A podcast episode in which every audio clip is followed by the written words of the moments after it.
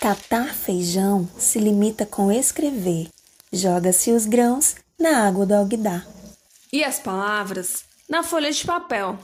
E depois joga-se fora o que boiar. Seja bem-vindo ao Catar Feijão, o seu podcast sobre literatura. Olá pessoal, tudo bem com vocês? Sejam bem-vindas e bem-vindos ao quarto episódio do Catar Feijão, podcast sobre literatura. Esse podcast tem o intuito de discutir literatura em um outro formato, destacando obras, escritores e perspectivas a partir da produção científica desenvolvida pelo GELD, o Grupo de Estudos de Literatura, Tradução e Suas Teorias da Universidade Federal do Ceará. Nossos encontros são disponibilizados mensalmente nas plataformas digitais Anchor, Spotify e SoundCloud. Acompanhe a gente também no Instagram e no Facebook, de nome Catar Feijão. Hoje estão comigo a Kedma e a Elaine. Olá, pessoal. Aqui quem fala é a Kedma Damasceno e eu também gostaria de dar as boas-vindas a vocês. Esperamos que vocês gostem do nosso quarto episódio, que está muito legal.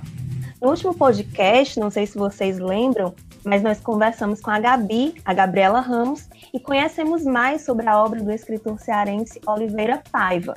Se você ainda não ouviu, corre nas nossas plataformas digitais e escuta, tá bom? Escuta o da Gabi e escuta os dois anteriores. Hoje, dando seguimento às apresentações das nossas pesquisas, a Elaine Castro vai falar um pouco mais sobre José Maria Arguedas e sobre a literatura andina peruana. E aí, Elaine, está preparada para essa conversa? Olá, Roseli, Kedman. Oi, minha gente. Bom, é uma alegria imensa dividir com vocês um pouco do meu objeto de estudo, que é a literatura do José Maria Arguedas. Então, geralmente quando a gente pensa no país, Peru, imediatamente é, lembramos do sítio arqueológico Machu Picchu, que foi construído pelos Incas. Lembramos também da lhama, é, inclusive está na moda, né? Acessórios tipo caderno, blusa, com desenho de lhamas. Mas o Peru vai muito além disso, extrapola essas referências porque é um país muito diverso, heterogêneo, e a literatura do Argueiras pode ajudar a gente a conhecer e experienciar, um pouco que seja, dessa diversidade, especialmente o aspecto, digamos, social e o problema do indígena no século XXI, mas que ainda é tão atual, não só lá no Peru, como aqui também no Brasil. Ah, ótimo, Elaine, muito bom. Tenho certeza que a nossa conversa vai ser excelente. A gente vai conhecer um pouquinho mais sobre o Arguedas, sobre o Peru. E nós podemos começar falando um pouquinho sobre a biografia dele. Bom, o Arguedas, gente, ele foi escritor, antropólogo, etnólogo, tradutor, professor, crítico literário, entre outros ofícios, muita coisa. E o Arguedas, ele nasceu no dia 18 de janeiro de 1911, comecinho do século XX, em Andahuyalas, que é um departamento de Apurímac, no Peru, e morreu no dia 2 de dezembro de 1969, em Lima, no Peru, com apenas 58 anos, bastante jovem, né? E, e aí, Elaine, você quer falar um pouquinho para a gente sobre essa localidade em que ele nasceu? Você já mencionou Machu Picchu. O que, é que a gente pode pensar acerca dessa região que é significativo também na obra dele? Sim, Kedma. O Peru é dividido em três grandes regiões geográficas, que é a serra, a costa e a selva. Né? Na serra, como o nome já diz, né, muito presente as elevações, como as serras e montanhas, especialmente aquelas que fazem parte da Cordilheira dos Andes. Né? Como a gente sabe, a Cordilheira dos Andes atravessa vários países, entre eles o Peru. E a costa é o litoral, e a selva composta pelas florestas. E aí, com a conquista e a colonização espanhola, os invasores acabaram por habitar mais a costa, estrategicamente, claro, por ser de mais fácil acesso. E os primeiros habitantes, né, os povos originários, ficaram mais ao interior do país, é, na, na, principalmente na serra, né, nos Andes. Então, a serra, historicamente e culturalmente, é um espaço andino espaço de resistência, é, de comunhão de forças com os ancestrais. E o Arguedas nasceu justamente né, nessa região. Mais da frente a gente vai retomar um pouco disso, mas acho que é importante é, esclarecer logo que o Arguedas, apesar de nascer nessa região andina, ele não era indígena e sim crioulo. E é importante fazer também uma diferenciação, que aqui no Brasil, quando a gente fala crioulo, a gente geralmente associa ao negro. Na América Hispânica é diferente, porque quando falamos crioulo, nos referimos a filho de espanhol, nascido na América ou descendente próximo dos espanhóis. Então Arguedas era um crioulo, mas aí tem uma questão. Ele se considerava mestiço cultural, é, se considerava bilíngue, inclusive dizia que sua língua materna era o quechua. E alguns estudiosos vão contestar essa, essa decisão de dizer que a língua primeira dele era o quechua e não o castelhano. Enfim, ele teve uma questão muito grande com a língua, tanto é que ele se denominava indivíduo quechua moderno. Pois é, então dá pra gente perceber que essas terminologias elas também são bem complexas, né? Quando a gente diz crioulo na América Hispânica, a gente está querendo dizer que são pessoas com, com, com traços mais considerados brancos, né? mais ligados a, a, a, raízes, a origem europeia. O Arguedas, segundo algumas pesquisas, ele nem, te, nem seria mestiço, né? nem teria supostamente sangue eh, indígena, mas ele se considerava um mestiço cultural. Né? E tudo isso eh, vai influenciar na obra dele também que é o que a gente vai falar daqui a pouquinho.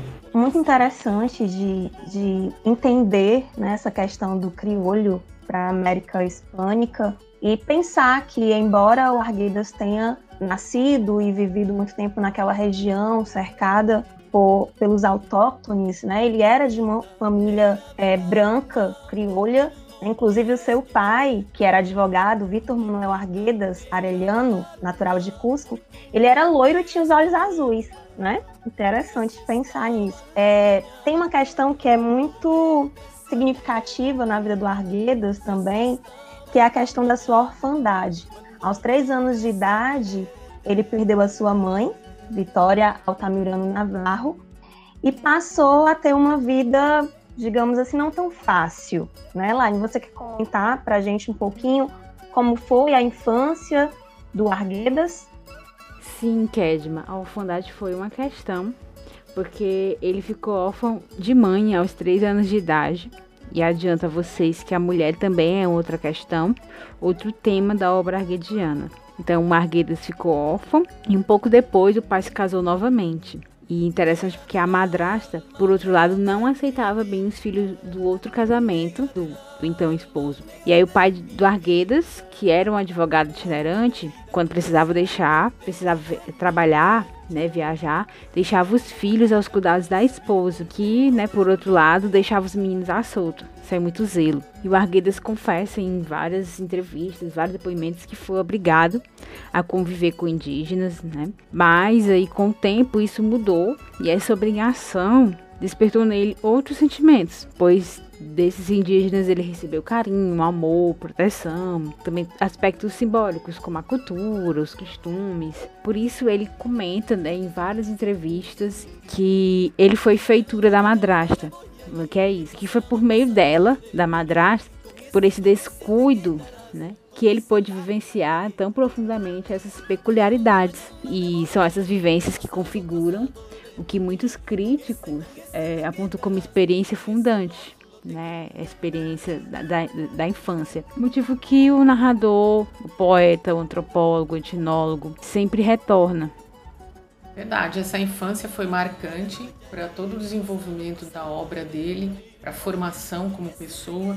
Ele escolheu estudar antropologia, eu acredito muito por causa dessa, dessa experiência e também nas obras dele a gente percebe a presença dessas questões indígenas, né? Muitos destacam que muita coisa que ele coloca no, no, nos romances, nos contos, é, tem toques autobi autobiográficos, né? E narram assim episódios bastante é, traumáticos da infância. E o irmão dele, o irmão mais velho, ele vai dizer não o José Maria, ele exagerava, não era tanto assim.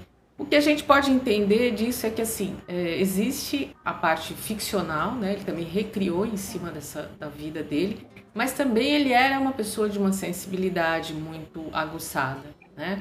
Então, o quanto isso que não foi traumático para o irmão foi para ele, né? Como ele sentiu isso de uma maneira diferente e expôs nas obras dele, né? E marcou de uma maneira tão profunda que ele sofreu de depressão a vida toda. É interessante e triste, né, também de se pensar nessas questões, mas por tudo isso que vocês já vêm expondo, é interessante pensar também como isso é ficcionalizado e a importância que foi para o Arguedas esse contato com os indígenas, né, na sua infância, na sua adolescência, e aí, é, ao crescer, né, ao, ao chegar à maioridade, ele foi estudar fora e saiu ali daquela região e foi para a cidade. É, é, é, bom pensar também nessa questão de que ele teve essa oportunidade. E aconteceu um fato curioso na vida do Arguedas, nesse período em que ele estava estudando, que eu gostaria também que a Elaine comentasse para a gente. Kedma, você se refere ao fato de que ele foi preso? Isso. Por que, que o Arguedas foi preso, Elaine? Sim, ele foi preso quando tinha 26 anos e aí passou quase um ano na cadeia entre os meses de 1937 e 1938.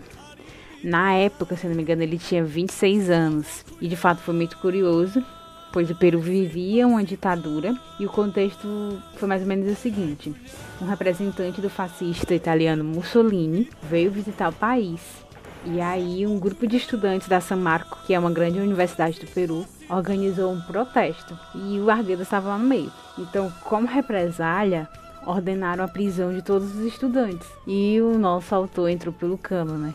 Mais de duas décadas depois, aí é que o Arguedas ficcionaliza essa história e aí dá o título de El Sexto, que é o nome do presídio que ele passou esse quase um ano.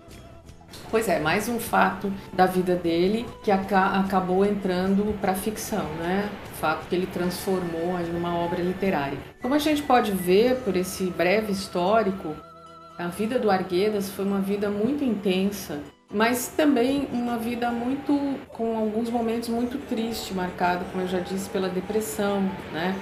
É, ele também é, se debruçou sobre as várias questões raciais, culturais, os conflitos né, que estavam acontecendo no, na época em que ele viveu no, no, Peru. Então, realmente, conhecer a obra do Arguedas é algo muito, muito marcante. Né? Muitas pessoas me dizem que, quando leram o Arguedas, se apaixonaram por, pela, pela obra, até né, por ele mesmo, pela pessoa que ele, que ele foi. Eu conheci o, o, o Arguedas pela, pelos estudos do Angel Rama, um crítico literário que a gente já citou aqui no primeiro episódio. E o, o Rama eu também considero como um crítico apaixonado pela produção do Arguedas. Ele escreveu todo um livro, se chama La Transculturación Narrativa na América Latina, Transculturação Narrativa na América Latina, sobre a obra do Arguedas, para colocar luz na obra do Arguedas para mostrar a grandiosidade dessa obra. E ele considera o, o, a obra do Arguedas, em especial é, Los Rios Profundos, Os Rios Profundos, como uma, a obra exemplar da literatura latino-americana. Então esse, esse, foi o meu, digamos, o meu ponto de contato com, com a obra do Arguedas foi pela obra do Rama. E você, Elaine, como, conta pra gente como é que surgiu o seu interesse por estudar o Arguedas? Como é que você conheceu a obra dele? Olha, professora, realmente a obra do Arguedas é muito apaixonante e faz com que a gente realmente se envolva.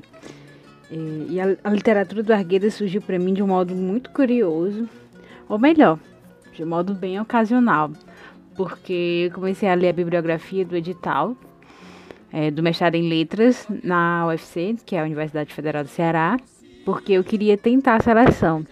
E Los Rios Profundos, que em português é Os Rios Profundos, do Arguedas, é, estava na lista né, de livros exigidos. E tinha que ler.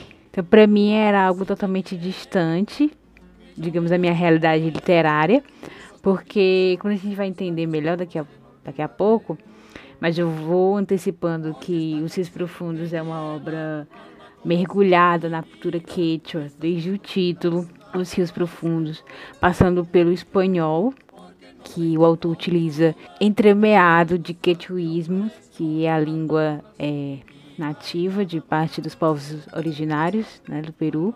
E o narrador e os personagens trazem esse, esses quechuísmos até as cenas né, pelos Andes, ou seja, é uma obra que demanda da gente coragem, leitura. Então, é uma aventura leitura. Nem todo mundo se dispõe a se aventurar dessa forma. Né? E eu, quando tive contato com essa obra, assim, foi de um impacto muito grande e eu gostei do que li. Então, eu fiquei de fato encantada com o lirismo da escrita do Arguedas. Mas, já que eu citei o livro, eu acho interessante fazer um resumo da obra, né, Os Seus Profundos, e considero essa tarefa difícil, porque o livro tem muitas camadas de sentido, de vias, é, vários são os afluentes, digamos assim, desse rio chamado livro. Então, qualquer tentativa de definição do que é a obra sempre deixa à margem outro aspecto tão importante como. Mas, de modo geral, a história é narrada por Ernesto, que é considerado por alguns críticos alter ego do autor, do Arguedas, isso é a representação de quem escreve. Então, esse narrador, Ernesto, vai recontar a sua adolescência, especialmente quando ele tinha 14 anos. E essa adolescência, para a gente utilizar um trecho da música do Caetano, ela é permeada, ela é cheia de dores e delícias de viver entre fronteira física, simbólica, cultural, linguística e essas situações de fronteira aparecem em toda a narrativa. Primeiro porque o narrador é crioulo, mas ele se sente mestiço cultural. Ele é dividido, né, o narrador se divide entre dois mundos, o europeu e o indígena, e a narrativa vai justamente é, dar conta desses percursos. Então, o pai do Ernesto, um advogado itinerante, e aí a gente vê semelhanças com a biografia do autor, precisou em alguns momentos deixar o filho aos cuidados de outras pessoas, e principalmente pessoas cruéis, e ele foi maltratado nesses locais por essas pessoas cruéis, mas na contramão ele foi amado por indígenas. Somente depois é que o pai vai resgatar o filho, e aí eles visitam mais de 200 povoados. E o romance se inicia quando Ernesto e seu pai vão a Cusco, que é a cidade natal do seu pai e também a antiga capital do Império Inca. E eles vão a Cusco para visitar um parente. Só que o parente, que é chamado de o velho, né, pelo narrador, não os recebe de maneira acolhedora. Então, os dois seguem viagem, né? Até que um dia o pai do Ernesto confessa, né, pro filho que vai deixá-lo em um internato católico e que vai seguir viagem. E o que se passa nesse internato católico é o que a gente pode chamar de arco narrativo, de centro narrativo, porque lá ele vai se deparar com personagens que vão espelhar vários rostos de, da injustiça. Alguns como protagonistas dessa injustiça, outros como vítimas. E aí aparece uma cartela de personagens variados e distintos.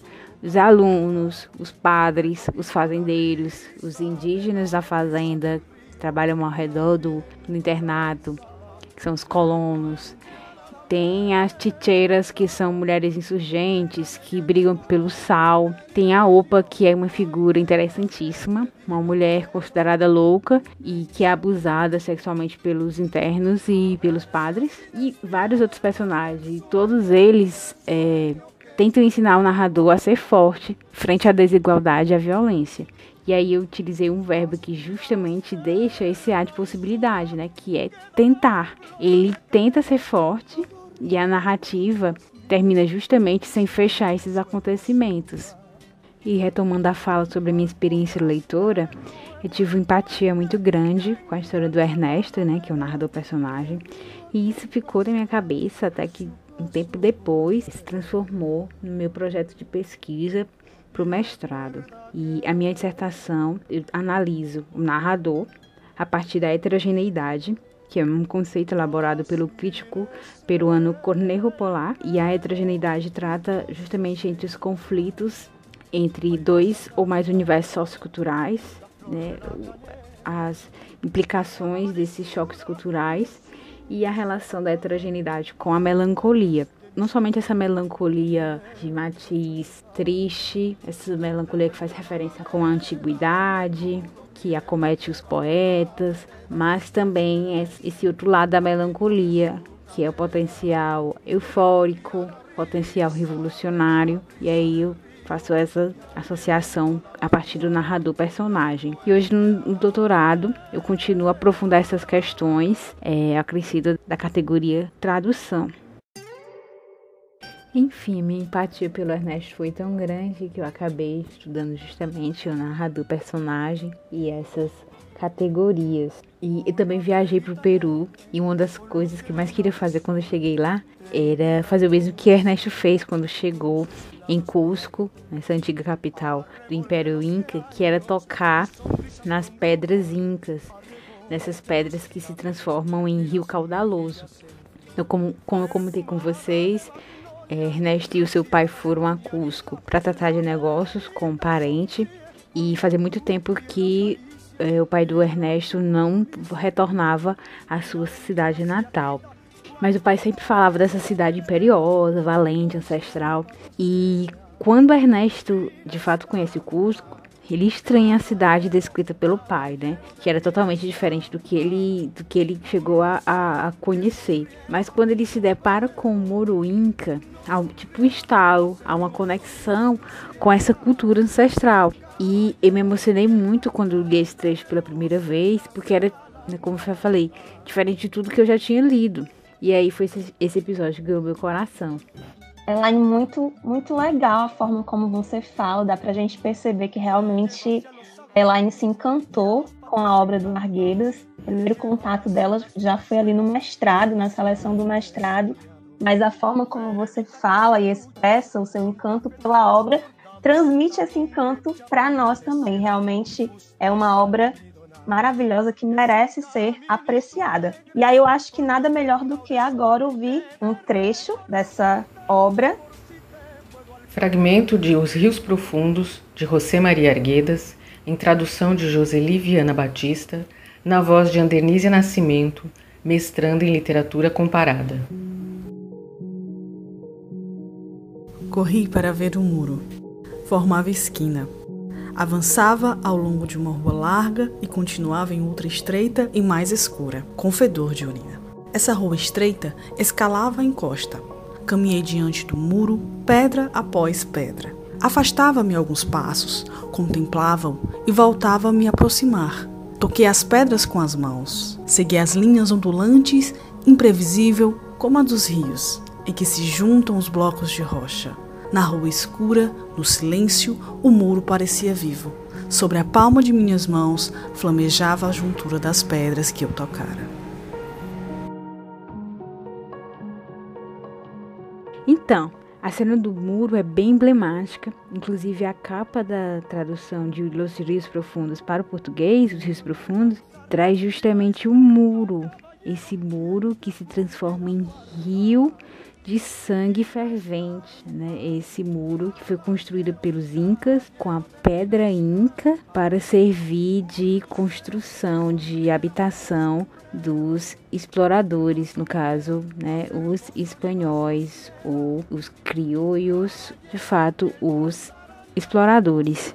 Pois é, Elaine, como você comentou, é, é, esse nome Ernesto, esse, digamos, personagem menino, né, que a gente percebe como um criolho, um menino branco que tenta se aproximar ao mundo indígena, né, ao mundo dos autóctones, ele é bem recorrente na obra do Arguedas. Alguns críticos, inclusive, consideram esse Ernesto como um alter ego do, do, do Arguedas. Você acha que é possível é, separar todas essas citações que a gente percebe, é, biográficas da obra dele, e tem muito também na obra dele do, do lado antropológico, né? Ele também coloca nos romances, nos contos, muito do que ele estudou, não só do que ele vivenciou entre os indígenas, do que ele se aproximou na infância da cultura indígena, mas também o que ele estudou como pesquisador já eh, na universidade, né? O que, é que você acha sobre isso?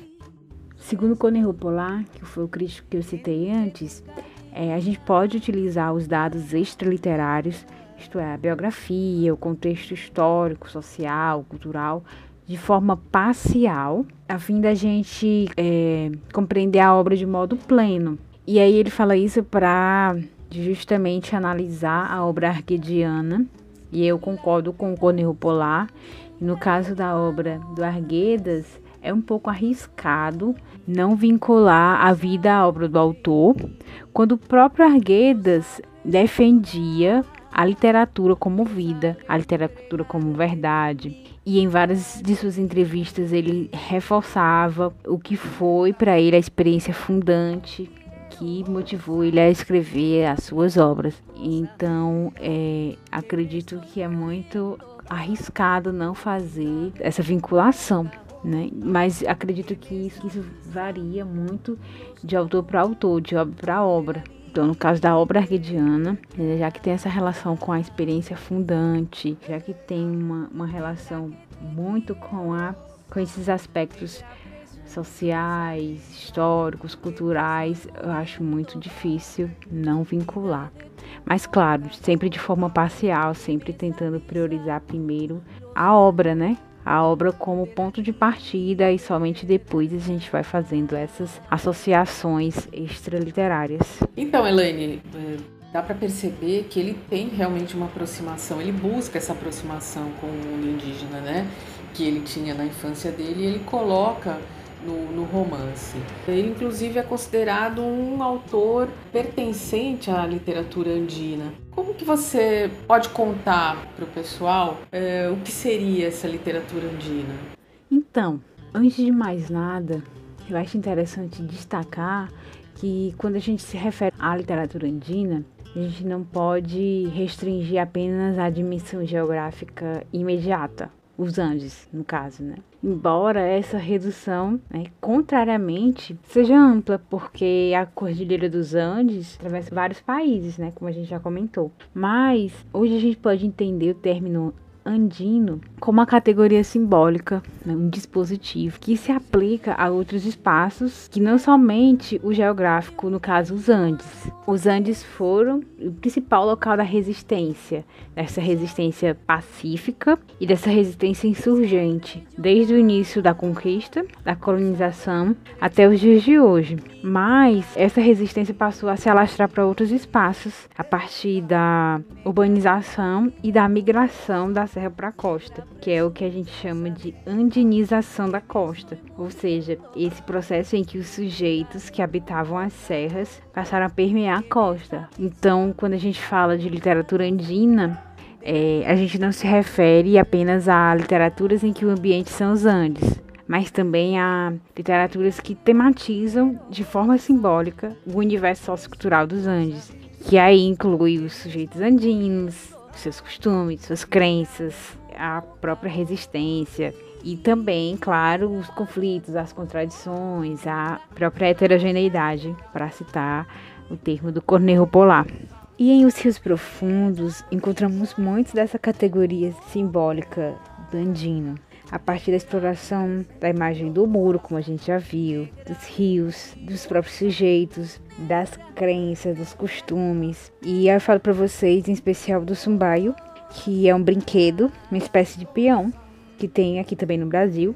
E o sumbaio funciona como dispositivo andino que vai ativar essa resistência aos ambientes, às situações, às pessoas é, opressoras, marginalizadoras. Ou seja, é um elemento que possibilita esse recontato com o mundo andino, mas entender esse mundo andino também de modo heterogêneo, cheio de contradições, de conflitos. A gente também desconstruir essa ideia de homogeneização e de idealização do mundo andino.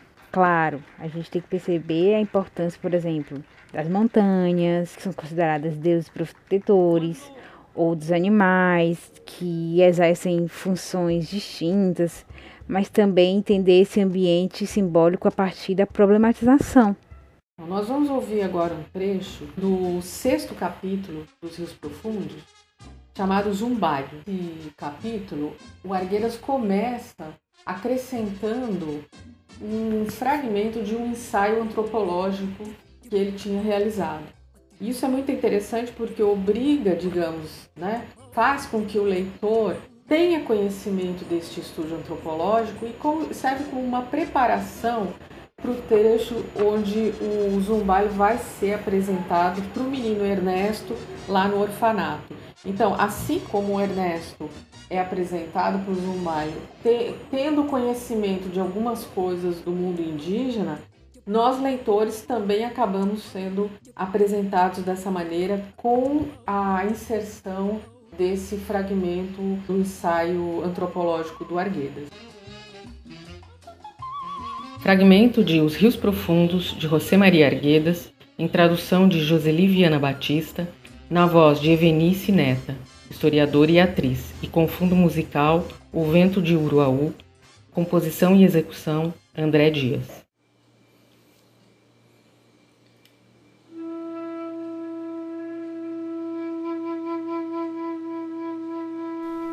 Zumbaio! No mês de maio, Antero trouxe o primeiro zumbaio ao colégio. Os alunos pequenos o rodearam. Vamos para o pátio, Antero! Para o pátio, irmãozinhos! Palácios correu entre os primeiros. Iam gritando: Zumbaio! Zumbaio! Eu os segui ansiosamente. Que seria o zumbaio? nomearia essa palavra cuja terminação me fazia lembrar belos e misteriosos objetos? O humilde Palácios correra, quase liderando todo o grupo de garotos que foram ver o zumbaio. Dera um grande salto para chegar primeiro ao campo de recreio. Eu me lembrava do grande Tancaio, o dançarino coberto de espelhos bailando em grandes saltos no átrio da igreja. Lembrava-me também do verdadeiro tancaio, o inseto voador que perseguíamos entre os arbustos floridos de abril e maio. Eu não consegui ver o pequeno peão nem a forma como antero o encordoava. Deixaram-me entre os últimos, perto do anhuco. Só vi que Antero, no centro do grupo, dava uma espécie de golpe com o braço direito, depois um canto fino. Ainda era cedo. O ar das quebradas profundas e o sol cálido não são propícios à difusão dos sons. Apagam o canto das aves, absorvem-no. Em compensação, existem bosques que permitem que se fique sempre perto dos pássaros que cantam. Nos campos temperados ou frios, a voz humana ou a das aves é levada pelo vento a grandes distâncias. No entanto, sob o sol denso, o canto do zumbaio se propagou com uma clareza estranha. Parecia ter um gume agudo. Todo o ar devia estar repleto dessa voz fina e toda a terra esse chão arenoso do qual parecia brotar. Zumbaio, Zumbaio! Repeti muitas vezes o nome enquanto ouvi o zumbido do peão. Era como um coro de grandes tancaios fixos num lugar, prisioneiros sobre o pó. E dava alegria repetir essa palavra tão semelhante ao nome dos doces insetos que desapareciam cantando na luz. O canto do sumbaio penetrava no ouvido, avivava na memória a imagem dos rios, das árvores pretas que pendem das paredes dos abismos.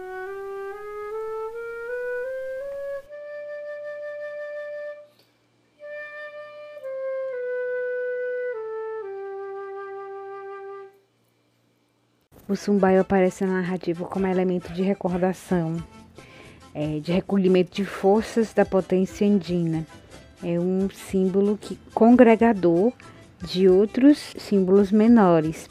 E a partir da brincadeira, o narrador se reveste dessa força advinda do couro de insetos sobrenaturais, que são os tancaios, dos dançarinos de tesouras, que também tem o nome de tancaio, que são símbolos da resistência ante a colonização espanhola, Então, o zumbido do peão provoca nessa cena todos esses movimentos, né, em, em comparação com o narrador, e faz com que o narrador é, se reconecte com a sua ancestralidade. E aí o faz resistir à saudade do pai, à violência dos alunos, ou seja, é uma chama no meio da escuridão. E é bom destacar que é nessa cena em específico, nessa e em outras cenas, mas a narrativa como um todo, a oscilação dessa função de integração, de conexão do sumbaio, causada especialmente por conta da heterogeneidade. Então, nessa cena e em outras, o sumbaio aparece como esse elemento de integração, é esse elemento harmonizador mas em todos os momentos da narrativa que ele vai despertar esse sentimento de harmonia. É pelo contrário, em alguns momentos, e eu trabalho um pouco disso na minha dissertação, que o Sumbai vai ser portador justamente dos conflitos, das contradições. Sim, muito interessante. E assim, o Arguedas teve uma produção bem ampla, né? Também é, escrevendo é, ensaios antropológicos e tudo mais. Mas ele escreveu vários romances, escreveu contos. O primeiro conto dele, né, o, o foi em 1933. O que, que você pode contar para a gente, Elaine, sobre, sobre essa extensa produção? Assim? Então, o Arguedas foi um grande intérprete da realidade peruana, como a gente já vem trabalhando ao longo desse podcast. Ele foi um grande intérprete da realidade peruana, desse Peru profundo, majestoso, ancestral e do Peru moderno. Então, o que despertou em Arguedas a vontade de escrever foi justamente perceber que a literatura que ele consumia estilizava muitos povos originários. O que ele encontrava nos livros era uma imagem borrada desses ameríndios, uma imagem estranha do que ele vivenciou aquilo que a gente também já comentou, que é a experiência fundante. Por exemplo, a língua nativa, o quechua, não era utilizada para dar voz aos indígenas, entre vários outros elementos. E aí foi surgindo o desejo de tentar interpretar esse país. A sua primeira obra foi o conto Warmacuyai, que em castelhano significa amor de ninho e em português amor de criança. Esse conto e, e outros marcam o início dessa primeira fase do autor, constituído principalmente pela conflituosa dualidade econômica, social, cultural dos ameríndios e dos terratenientes, que são os fazendeiros, em uma aldeia da Serra Peruana. Então vejam que é um local bem reduzido e com atores também reduzidos, definidos e nessa dualidade, né, econômica, social, cultural, política. A segunda fase da obra arquediana já tem uma, uma ampliação, uma abertura. Essa segunda fase é marcada por duas obras. A primeira, Yawar Fiesta, que significa Festa Sangrenta, e Os Rios Profundos. E nessa segunda fase, o espaço já é ampliado, como falei para vocês. O espaço da narrativa não é somente a aldeia da, da Serra Peruana, mas várias cidades da Serra Peruana. Se ampliam-se também os personagens, né? Não são somente indígenas e fazendeiros, né? Mas aí abre-se um leque de indígenas, mestiços, negros né? e outros marginalizados da nação peruana. A terceira fase e a última é justamente a de todos os sangues, de todos os povos, né? Deixa de ser justamente é, o espaço geográfico, deixa de ser a aldeia, também deixa de ser somente a serra e aí se alastra para todo o país, né? não é mais uma coisa reduzida. E aí é aquilo que a gente comentou da andinização da costa. Ele tem duas obras características dessa fase. A primeira é Todas las Sangres, que em português significa Todos os Sangues. E a última obra do autor, obra póstuma, El Soro de Arriba, El Soro de Abajo, que em português fica A Raposa de Cima e A Raposa de Baixo. Nessa terceira fase, ainda há a tematização dos direitos dos indígenas, das dores e delícias, né, como também comentei mais cedo, mas se incorporam outras realidades, como a situação dos marginalizados pela sociedade imperialista. Então vejam que o projeto literário do autor vai se ampliando conforme as suas experiências, conforme o contexto histórico, social, econômico, político do Peru. E Além da prosa, Arguedas também foi poeta. E interessante que ele escrevia em quechua quando o assunto tocava mais o coração. E além de poeta, ele também foi antropólogo, etnólogo. Então há uma série de textos em que ele trata também de interpretar esse Peru por meio é, da, da linguagem científica. Então, Elaine, muito, muito bom ouvir você falar sobre essa extensa obra do Arguedas, uma obra muito rica que com certeza nos causa uma curiosidade muito grande de conhecer um pouco mais e também de viajar, né? Eu tenho muita vontade de conhecer o Peru, conhecer aquela região e a leitura dessa obra com certeza nos incita ainda mais. E aí, para a gente finalizar, eu gostaria que você comentasse um pouco sobre como é, como está sendo a recepção das obras do Arguedas aqui no Brasil. Kedma, é como eu vinha comentando, diante de uma vasta produção, diante de uma vasta obra, e sinto que os textos do Arguedas têm potencial sim para ser desvendado ainda mais aqui no Brasil. Por exemplo, a gente só tem duas traduções de seus livros, então é um convite a todos a desbravar esse profundo rio literário que é o Arguediano. Então, agora, né, com esse maior destaque a questão indígena no Brasil, a literatura do Arguedas é, possa contribuir de algum modo para o debate latino-americano. Então, estou com muita expectativa de que o Arguedas seja ainda mais visitado no século XXI. É um autor que vem cada vez mais sendo redescoberto pela crítica, mas que ainda precisa ser conhecido do grande público, que tem um potencial para ser conhecido pelo grande público. E é por isso que nós estamos fazendo esse é, podcast tematizando a obra do Arguedas, né? E aí é, a gente só tem a agradecer a você por compartilhar as suas pesquisas com a gente, por comentar sobre as suas leituras, sobre suas impressões, sobre a sua paixão pela obra do Arguedas. Eu que agradeço a oportunidade de compartilhar com vocês as minhas leituras, as minhas percepções a respeito do meu objeto de pesquisa, que é a obra do Arguedas. Então, muito grata pela oportunidade.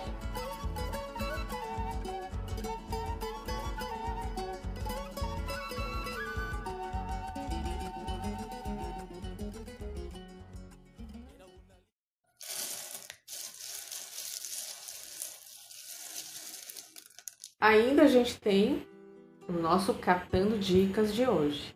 No nosso Catando Dicas de hoje, indicamos a série documental A Magia dos Andes, criação de Luiz Ara e Alexandra Hardoff, por Trailer Filmes, disponível na plataforma Netflix. Da Argentina à Colômbia, este documentário acompanha cinco personagens que compartilham uma profunda conexão com as montanhas incríveis da América do Sul são seis episódios que retratam os Andes em cada um dos países: Argentina, Chile, Bolívia, Peru, Equador e Colômbia. Indicamos especialmente o episódio 4, que trata especificamente sobre o Peru andino. Peru, uma cultura ancestral. Bom, pessoal, então é isso por hoje. Nós esperamos que vocês tenham gostado e nos encontramos no próximo episódio. Tchau, um abraço. Tchau, minha gente. É isso aí, gente. Foi muito bom estar aqui conversando com a Elaine sobre o Arguedas e aguardamos vocês no próximo episódio. Até mais.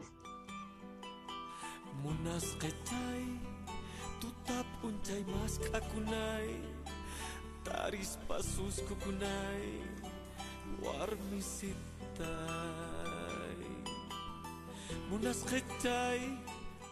o podcast Catar Feijão é uma produção do Gelt, com edição de Gabriel Ramos.